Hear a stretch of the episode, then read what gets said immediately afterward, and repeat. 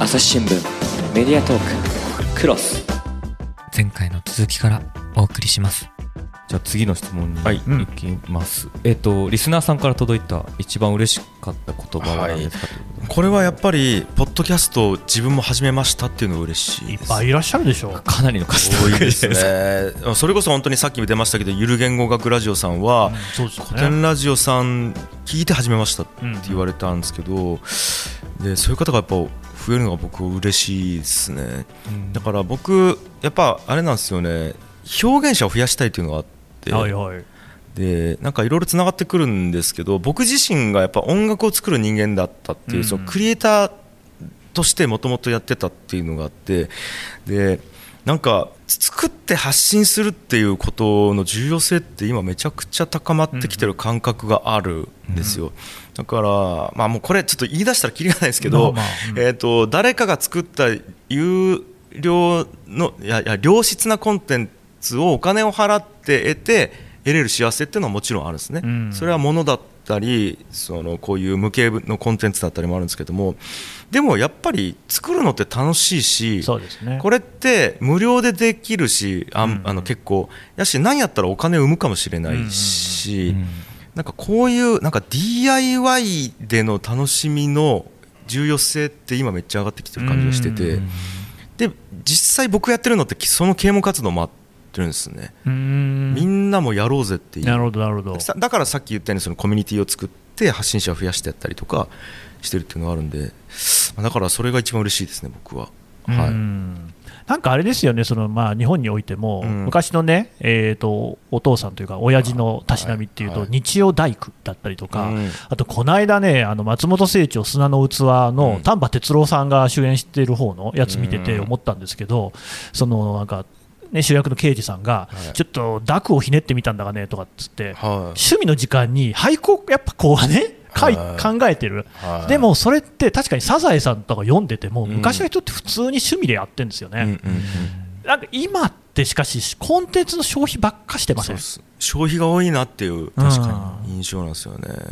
ポッドキャストはでもやっぱり自分でひねってる方ですよね。はいですですです。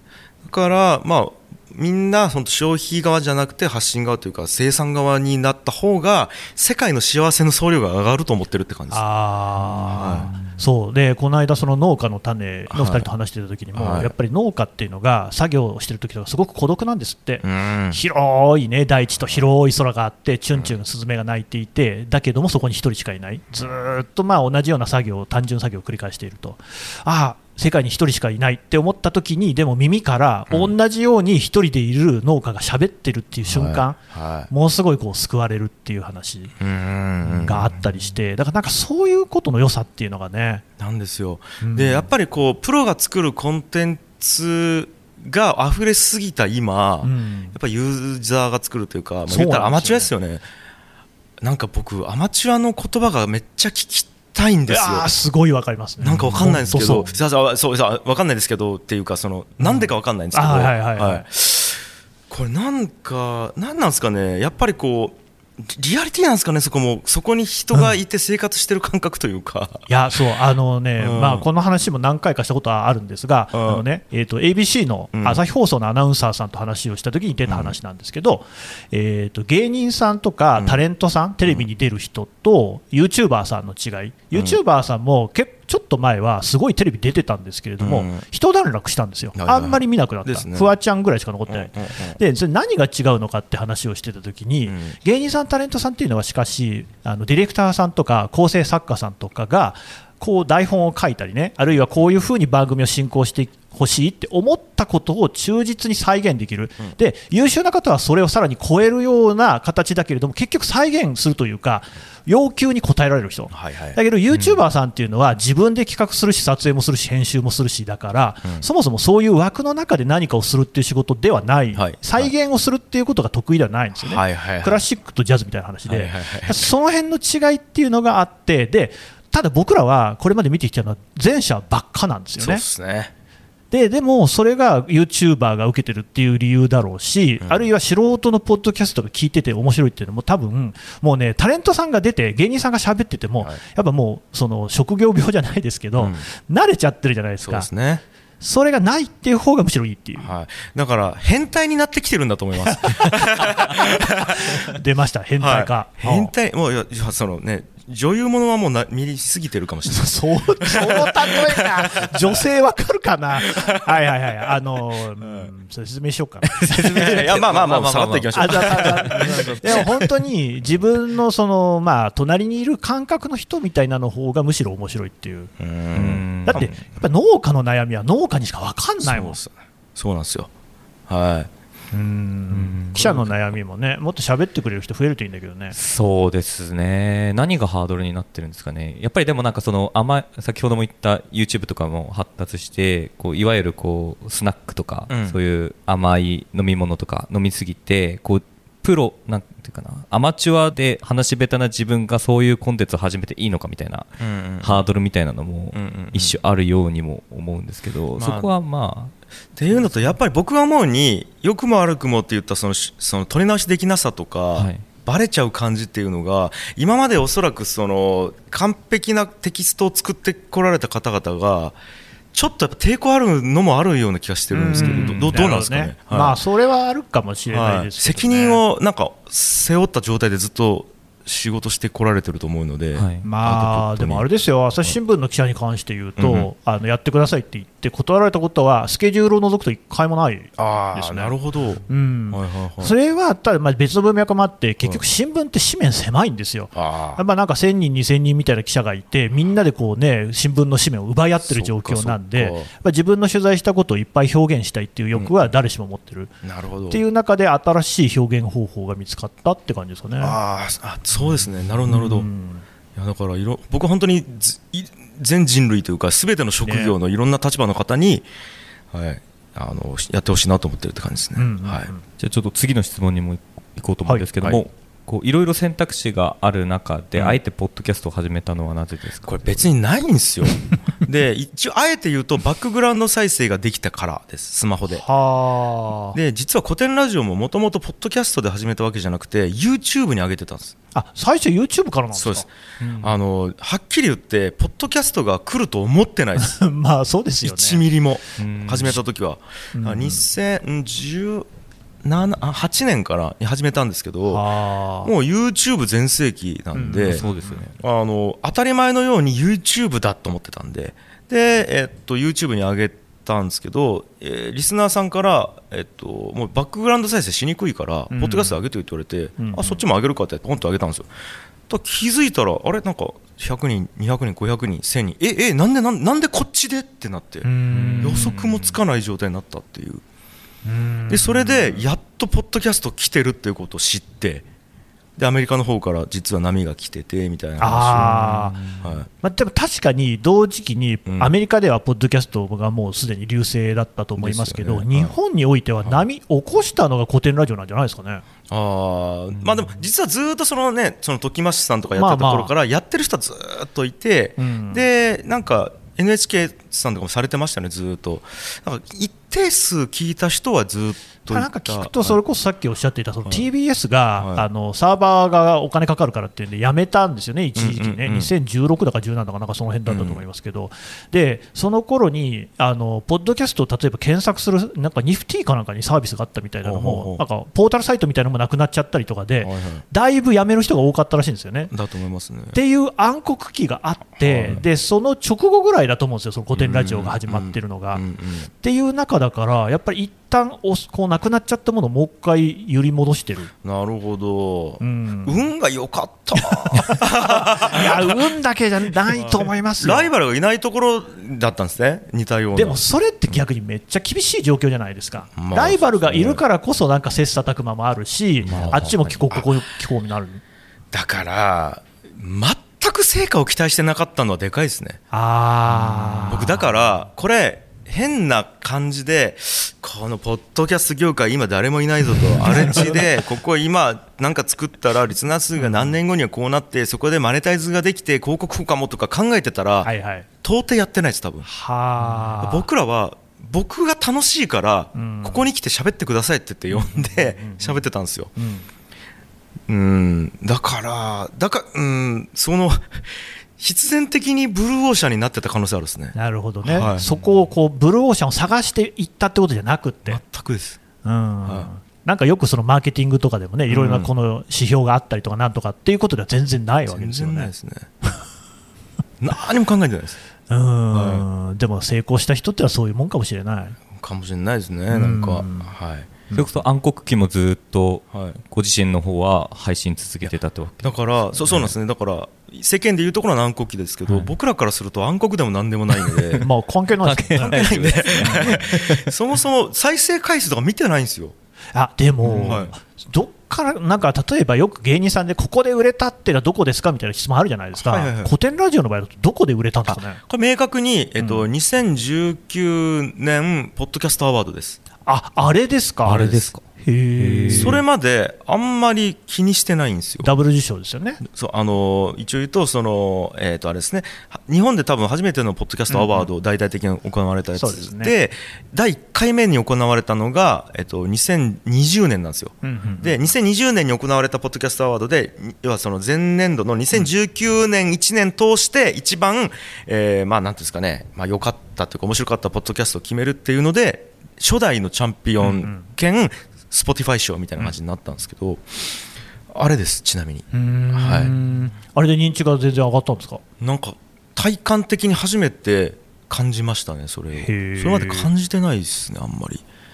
なんかランキング上がってきてるなとか、うんうん。そのあったんですけどええーってなったですね。やっぱりああいうコンテストみたいなのって大事なんですね。大事と思いました、うんはい。箔がついたというか。まあでもその、はい。あのポッドキャストアワード自体のコンセプトがやっぱりその、今絶対聞くべきポッドキャストをっていう話だから、はい。そのねみんな知らなかったんだろうけれども、うん。こんなのあるんだよっていうのを紹介するっていう意味合いもねかなり強いですからね。うんうん逆に言うとあこんなポッドキャストやってるんだみんなっていそうう。うん。の知ったのもあれですから、うん。あ変な感じですよ。変な感じってこともないですけど、はいでもそれまでにやっぱりだいぶ助走があったからってことでしょうからね。そうですね。いやでもね、思いますよ、その僕も遡って、当時は全然ポッドキャストを自分でやってなかったので、はい。遡って1回目のノミネート作品とか、全部聞いたと思うんですけど、うんうん。やっぱ古典ラジオは、それはダブル受賞しますよね、圧倒的でしたね。あまあ嬉しいです。いやあのでも、今日話聞いて、そりゃそうだって思いますね。あーありがとうございます。そんななんか音楽的なところとかまで考えて作ってる人、多分いなかったんじゃないかな。あでも実は時増しの渋さんはうんあこのレベルで編集されてるらしいです。いやーそマニアなんですよ。やってそうですよね。やってそうでしょあの人いかにも。もうデザインとかも凝りまくってますもんね。美学がすごいんですよね。うんあの人は本当に。そうですよね。だから逆に、えー、とそれも影響されてた部分もあってあ、そうですやっか。ぱ渋さんが作るコンテンツってこう美学がバコーってこうなんですかね、うん筋が通ってるというか、うんうんうん美しいんですよね、うんそれもあってまあまあ本当に影響を受けてます。はい、うーん。って感じです。まあでもだからそう、特勤マッシュもすごいね、この日本のポッドキャスト界においては重要な役割だと思うんで、はい。初期も初期から。渋ちゃんには絶対出てもらおう。そうですね、はい。でも絶対聞いてないからな。はい。ですね。メディアトーク。クロス。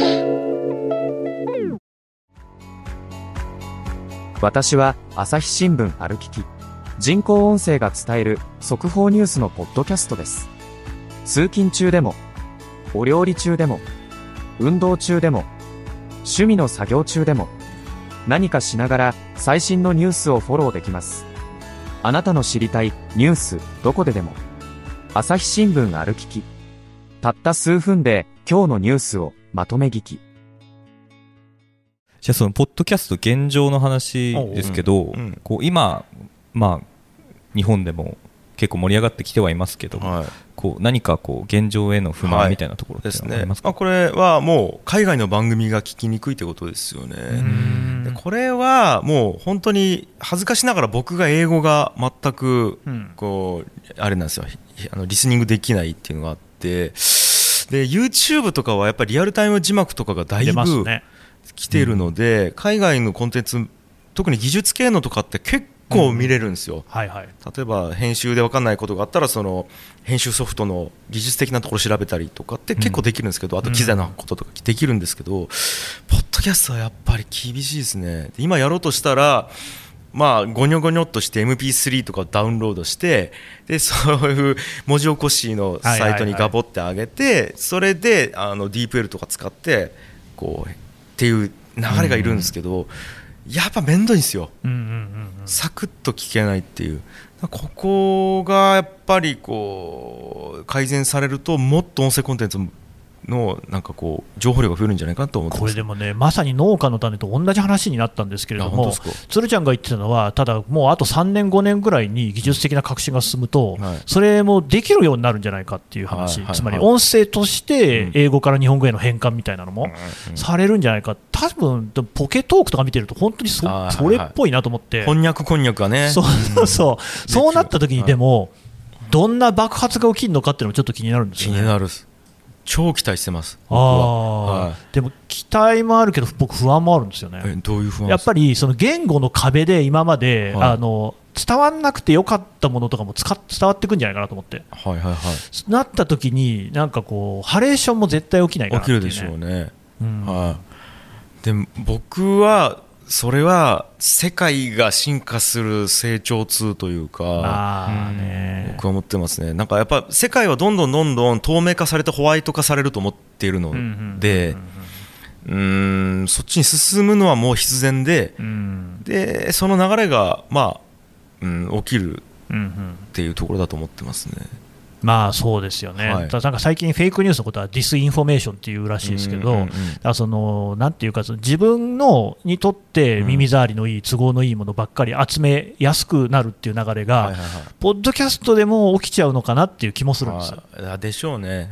うん。今んとこポッドキャストは、だって古典ラジオとか聞いてても、古典さんがやってくれるんだったら、この話聞こうみたいなところがあって、じゃなきゃ僕、自分で側転武功のこう、ね、歴史をね、勉強しようと思わないもん。そうですよね。そういうその偶然の出会いの楽しさみたいなのがね、うんなくならないでほしいなと思ってます。まあでもそれはそうかもしれないですね。でもなんかまあまあそこに関しては僕はもうよ必然というか、まあでもなるんでしょうね。人類が受け入れるべき流れというか、でまあそれってねそのテレビ一一強だったマスメディアのそのなんていうんですかね情報源だった時代がから SNS ができてねじゃあこれ悪くなったかというと確かにねもちろん誹謗中傷も増えたしそれによってフェイクニュースも増えたしなんですけど良くなった点もめちゃくちゃあってっていう。でこれってまあ本当に評価できないと思うんですよね。ただ時代がそうなるっていう、はい、これはもう抗えないような気がしてるんで。あまあ、そうそう、今のところやっぱりポッドキャストの方がうん。テキストなんかに比べると、うん。すごくその批判とかも受けにくいのかなとは思ってるんですよね。それもそうですね、うん。これ面白いですよね。そうそう。はい。なんかいろいろな理由、まあそれも UI のせいもあると思うんですけど、えっと YouTube ってそのエピソードにコメントできるうんうんんですけど、ポッドキャストってそのエピソードにコメントできないし、それが届きにくいんですよね、リスナーに。そういうなんか UI 的な話もあるようない。やあのね、はい僕、ツイッターとか見てて本当思いますけど、うんやっぱりこれまでそれこそテキストで表現をするっていうことは、新聞記者とか、まあ、作家さんとかね、うん。学者さんとか、一部の人が担ってきて、でもその不特定多数の人に文章を見せて、その内容を伝えるって、めっちゃハードな仕事だと思うんですよ。だから我々は結構ある種訓練を受けてそれでもやっぱりいろんなこう覚悟を迫られてやってはい。るそれがでも全ての人に今開かれていてうん。で実際にそれでまあ最悪その命を落とす人もいるっていう状況じゃないですか。これは本当厳しいなと思ってるんですよ。うん。でも一方でポッドキャストだったらその辺ももう少し和らぐかなっていう期待はありますね。さっき言ったのその切り抜きがされにくいっていうやつとか、感情移入その感情が伝わりやすいっていうのかな。あだからあとはあれもありますね、なんかよくネットニュースでラジオの切り抜きとかあるじゃないですか、芸能人のラジオの切り抜きでテキストでバーって言ってるんですけど、それだけ見たら確かに炎上しそうなこと言ってるんですよ、でも、いざじゃあ、一時情報当たって、そのラジオを聞いてみると、いや、これ、確かにテキストにしたらそうだけど、ニュアンスで言うと全然違うぞっていう。もう伊集院さんの番組とか顕著ですよね。そう。そうそう。これ切り抜きね。だからやっぱその正確に伝わりやすいっていうのはあるかもしれないですね。こういうのが情報量多いから。だからまあまあいろいろあります。ね、でも情報量の処理が多くなって、音声とかがテキストと同じぐらいにね、うん。処理できるようになったときに、どっちに行くのかなっていうのも興味深いですけどね。そうですね、うんうん。いやまあだからまあ怖くもあり楽しみでもあるって感じそうですね、でも必然なんでしょうね、やっぱりね。必然っていう感じです、僕は、はい。はい、古典ラジオとしてもそういう状況になったら海外に向けて発信あしていきたいという思いとかはそうですね。僕はこれ、えー、と全人類が聞いてもいいコンテンツだと思ってるんでだから今でも別にこれ例えばテキスト化されたりとか、えー、とそのいろんな海外の言語ね喋れる方がもうそういうコンテンツ作って発信してもいいと思ってるぐらいなんで、だだって世界の歴史って世界中の人が聞くべきだし。いや、それだし、やっぱりはい。ここ、深井さんはもちろんなんだけど、うん。ヤンヤンさんの存在大きいと思ってて、あそうですね。やっぱりこの日本と中国から見た時の視点っていうのがそこにあるじゃないですか、はい。やっぱり言うて学問なんて、もう文系理系問わず、やっぱり欧米のこう、やっぱりもう物差しで見ているものがほとんどなんですよね。うんうんうん。だから歴史学とかに関しても、それをこうね、えー日本とか中国の視点をお欧米圏の人も分かるとなったら、これは素晴らしいですよね。でかいと思いますね、そうなんですよ。だから本当にそう古典ラジオ良かったなと思ったのは中国人いるっていう。本当ですよね。だからやっぱり日本人がせき世界の歴史を語ると日本人が喋ってるんでしょってやっぱなるんですけど、うん。そこに一個違う、ね、国の人がいるってなると、ちょっとこう、えっと、なんていうんですかねこう自我が広がるじゃないですかちょっとわかんないですけど、間違いないですよ。はい。はいら僕らにとってすごく身近な存在だし、それこそ漢字から何からね、影響を受けまくっている中国っていうのが、しかしやっぱ国のシステムとして全然違うんだみたいなことも、ここで初めて分かったみたいなところがありますもんね。それが日本人じゃない人が喋ってるっていうのが結構でかいと思いますしかも日本語ペラペラって、う。まいっすよね。本当に分かんないですもんね、もはやね。超うまいんでうん。でもね、あれですやっぱりね、まあ、海外なんか、僕はその特派員としての経験があるから、中東とかにいたんですけど、に行くと、やっぱりあの世界の大きいブロックでいうと、中国人と日本人はやっぱり一緒ですよ。まあそうですよね、うん。はい。中国ブロックの人たちなんですよね、うんうん。中国ブロック、インドブロック、中東ブロック、ヨーロッパブロックみたいな、ええええそう。だからそういう意味でも、やっぱり中国から見るっていうことが、こんなに日本語で身近に感じられるって、すげえ、もう本当に貴重な機会ですね。だと思います、うん。はいその将来の話とか未来の話出てきましたけど、はい。最後の質問ポッドキャストで目指すゴールは何ですかっていうことなんですけども、もうこれはもう人類が全員クリエイターかつ発信者になるっていうのが僕はやりたいことですね。なんかこれどこから説明するかっていうレベルですね。いやもうちょっともう根っこから説明してくださいよ、もうせっかくだもの。僕が目指してる世界はん。人類が幸せになることなんです。まず、まあまあまあ そりゃそうですよね。まあそれはみんな。そうかもしれない。でその中で、えっと、何が大事かっていうと僕は適材適所な世界になること大事だと思ってるんですね。なるほどね。であと全員が才能を発揮できるそして、えっと、誰にも邪魔されない気持ちいい状態である、うんっていうことが幸せに直結するとまず思ってるんですよでそう思ってやってるのが実は僕あの福岡県田川市でやってるいいかねパレットっていう施設なんですけど、まあ、これって僕が東京に出て行って音楽制作をしていったっていうことの、まあ、一個次のステップというかあの東京じゃなくてできないって思って東京に出てったところからいやいやもうどこでもできる世界作れるんじゃないかって言ってまた地元の田川に戻ってやってるっていう。でえっ、となんかそうなんですよ。だから僕が目指してる世界ってえっ、と自由な世界を作るなんですよね。で自由な世界を作るためには何が必要かっていうと僕は流動性だと思ってて。なるほど。あの動けるってめっちゃ大事だと思うんですよ、本当ですね。はい、だから本当に今、土地の話をしましたけど、えー、と東京から福岡に動ける。で、ふ福岡じゃなくても実は北海道が適している人もいるかもしれないし、えー、と海外が適している、アメリカがいい人がいるかもしれないし、タイがいい人がいるかもしれない、これって動けなかったら見つけられないと思ってて、うんうんうん。で仕事もそうだと思うんですよ。あのじゃあ、まる会社のまるっていう役職っていうかその何々事業部に入ってそこで、えーもう60定年までやりました。だともしかしたらこの人全然違う才能があるかもしれないですよ。うん。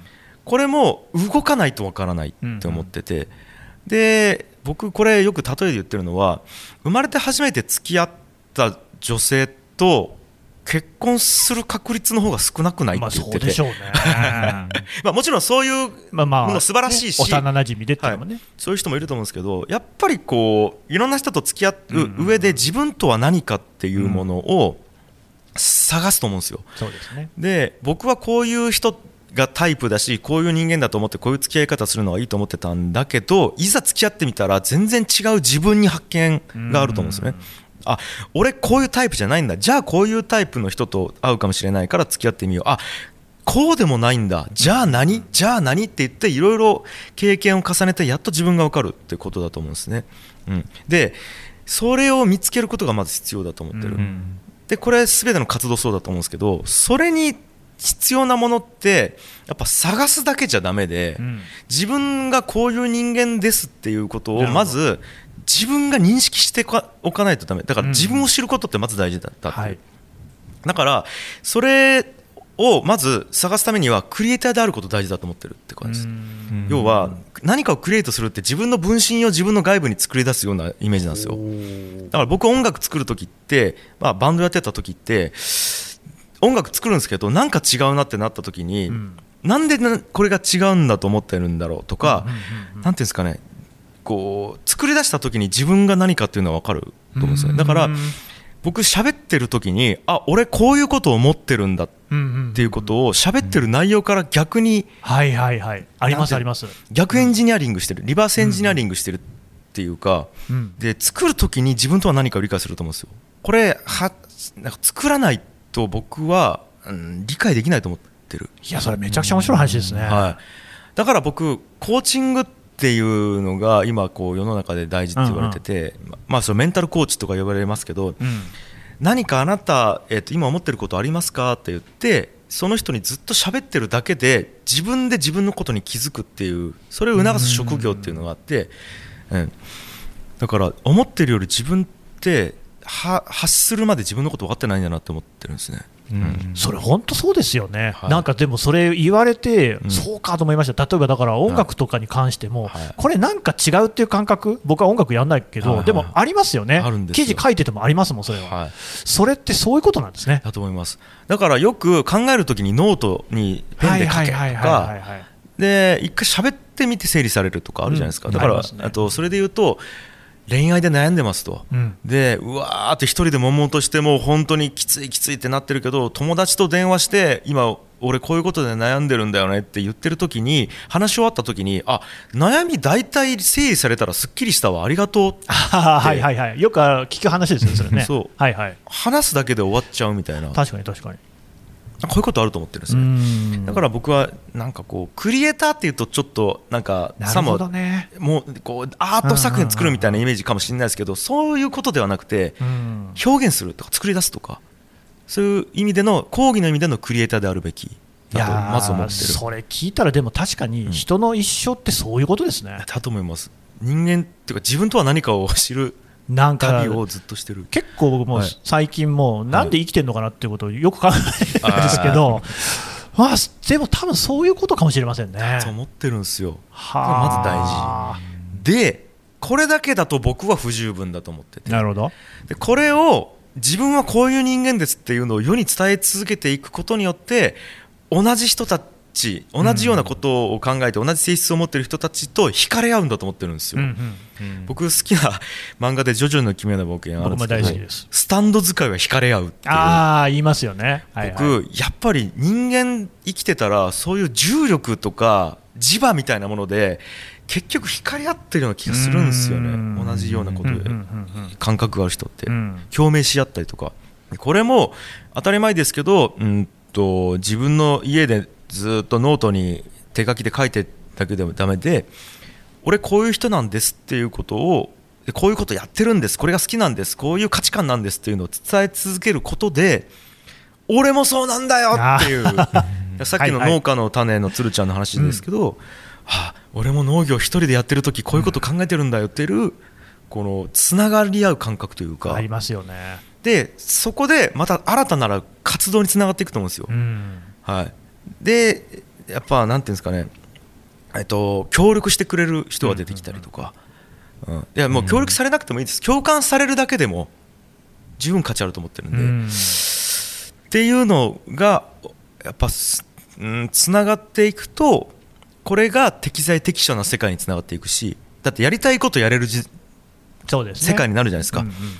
お金ないけど僕はこういうことやりたいんですって言ってたらあじゃあお金出すよって言ってくれる人が増えるっていうのがクラファンだと思うし、はいはい、うん。そうですよね。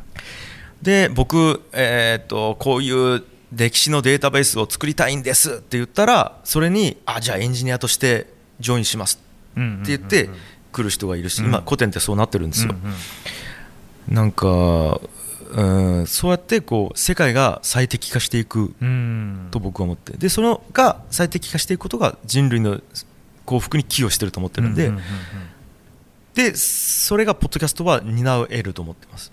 思いを言葉にして発信すること。でそれがめっちゃライトにできる、うん。えー方法だと思ってます。一番。うん。文字を書くよりも映像を撮るよりも喋るって一番早くライトに、えーできるクリエイティブ活動なんで、本当にそうかもしれないですね。はい、っていうことがあるのでだから本当にこれ聞いてる方今すぐ試しにポッドキャスト始めてみていただければ。本当、スマホ1個あればできるってことは、もう今、全員できるってことですからね。だと思ってます。うん。そうですね、確かに話すってことは、やっぱり敷居が低いじゃないですか。なんで、すよ、はい。僕、これもすごい大事なことだと思ってて、はい。さっきのその新聞社がなぜ、ねはい。あの音声って流れっていうので、もう一つの理由っていうのが大きいのがあって、うん。やっぱね、字って書いたり作文したりっていうのは難しいんですよ、はい。だってみんな漢字って練習したでしょ。う。でだから読むのも書くのもすごい練習しないとできない、あと国語っていうのは、読み書きに関しては点数がつくんですよね、うん。100点満点なり5段階評価で、うん。だけど、喋りにそれはないんですよ、本当だ。誰でも話せるし、聞けるんですよね、今のいろんなところで使っていいですか？どうぞ。本当だ。喋りを採点されたことないわ。うん本当っすね。そこは本当、まあ、とつとつとした話し方だったり、ペラペラ喋ったりっていうのは、それは個性だから、その喋りに点数ないんですよ。で、そういう意味で言うと、マスメディアはやっぱ、話し言葉で伝えなきゃだめだと思うんです。うん。ニュースって書き言葉を読み上げてるでしょ、めっちゃわかる。ね、だから伝わんないんですよ、俺だからあの別にディスるつもりはないんですけど、うん。あのオーディオブックってあるじゃないですか。はいはい、全然入ってこないです僕。は いそうなんですね、ああの本をただ、まああのでもわかるかもな。はい。をただ変換してるだけですねうんなんですよね。いやめっちゃわかるっすそれは。本当だ。でもだから、多分その樋口さんのおっしゃるような必然で世の中が動いてんだと思いますよ。うーんだと思います、いやー。で別に僕はあれなんですよ。あの一応補足で言っとくと、はい。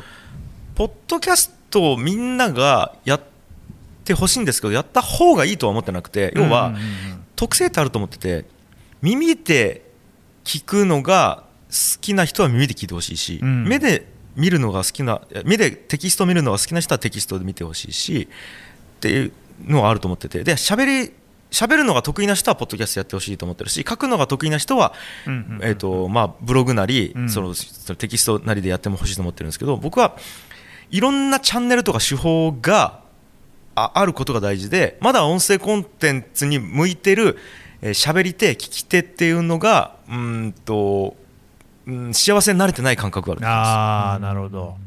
本とかってね古来からあるし、ね。新聞もあるじゃないですか。だから、目で見る、えー手で書くっていうコンテンツは十分結構もう没効してると思ってるって感じですね、うんうんうん。そっちは。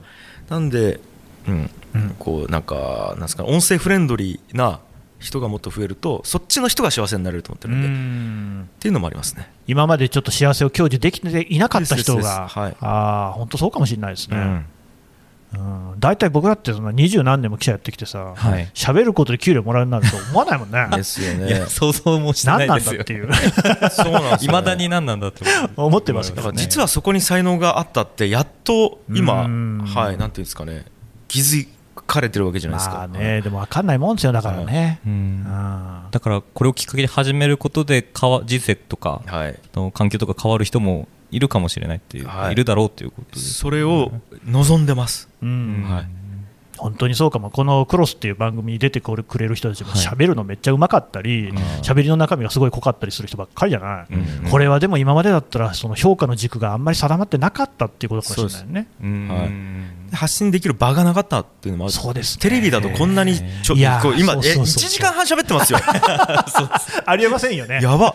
ええ。まあ、つまんでつまんで30秒ぐらいのことでしょうかね。いやいや、でも、ポッドキャストだったら1時間半はそんな聞けるんですうよ、んですうんね、聞けちゃう、そうですよね。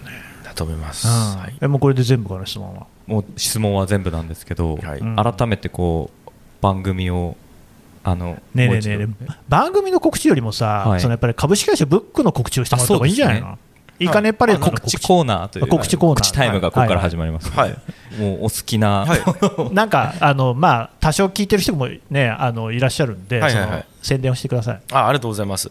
まあそのね古典ラジオの話はもうだいぶしましたので、あの一応じゃあその言っとくとえっ、と福岡県の田川市っていうところにいいかねパレットっていう、えー元廃校になった小学校があるんですけどそこを利活用して複合施設を、えーけ運営しておりますとでそこは、えっとフラッと来て宿泊もできるしイベントスペース的になんかこう、えー音楽イベントやったりとかトークイベントやったりもできますしで、えー、とそこで本当に飲食店もあったりするしあとは音楽スタジオがあったりするんですよ。うん。そこで、えっと僕あのもともと音楽制作の仕事をやってたというとこもあって本当にプロ仕様のレコーディングスタジオだったり練習スタジオがあってそこで、えー、とバンドの練習できたりレコーディングできたりするっていう施設があるんですよ。で一応コンセプトは、えっと自由な世界を作るえーどこでもできる世界を作るっていうコンセプトでそういう施設をやったりしますと。で面白いのが住めるんですよあの長期滞在プランっていうのがあって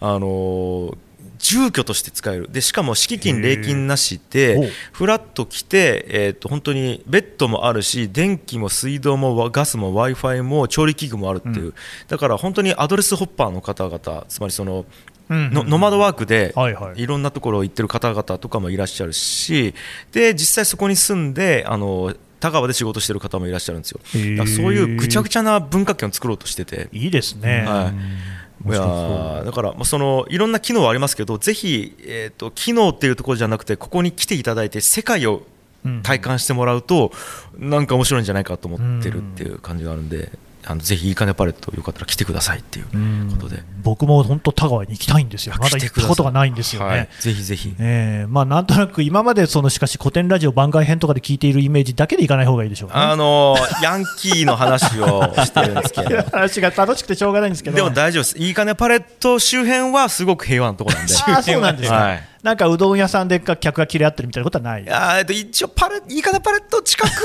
は 比較的平和な地区なんで大丈夫です。はい。いやでもね、なんかそういうのもひっくるめて、やっぱねそうですね。人間の営みみたいなのが見えるところに行くっていうのは、僕、いいと思いますよ、そん。な霞が関とかね、お手町がね、日本じゃないんだよ。怒ってますね。ってずっと思ってますが、うん、いいや、本当に、我々も言ったように、ぜひ一回行ってみましょうよ。あぜひぜひ行きたいです、ぜひぜひ。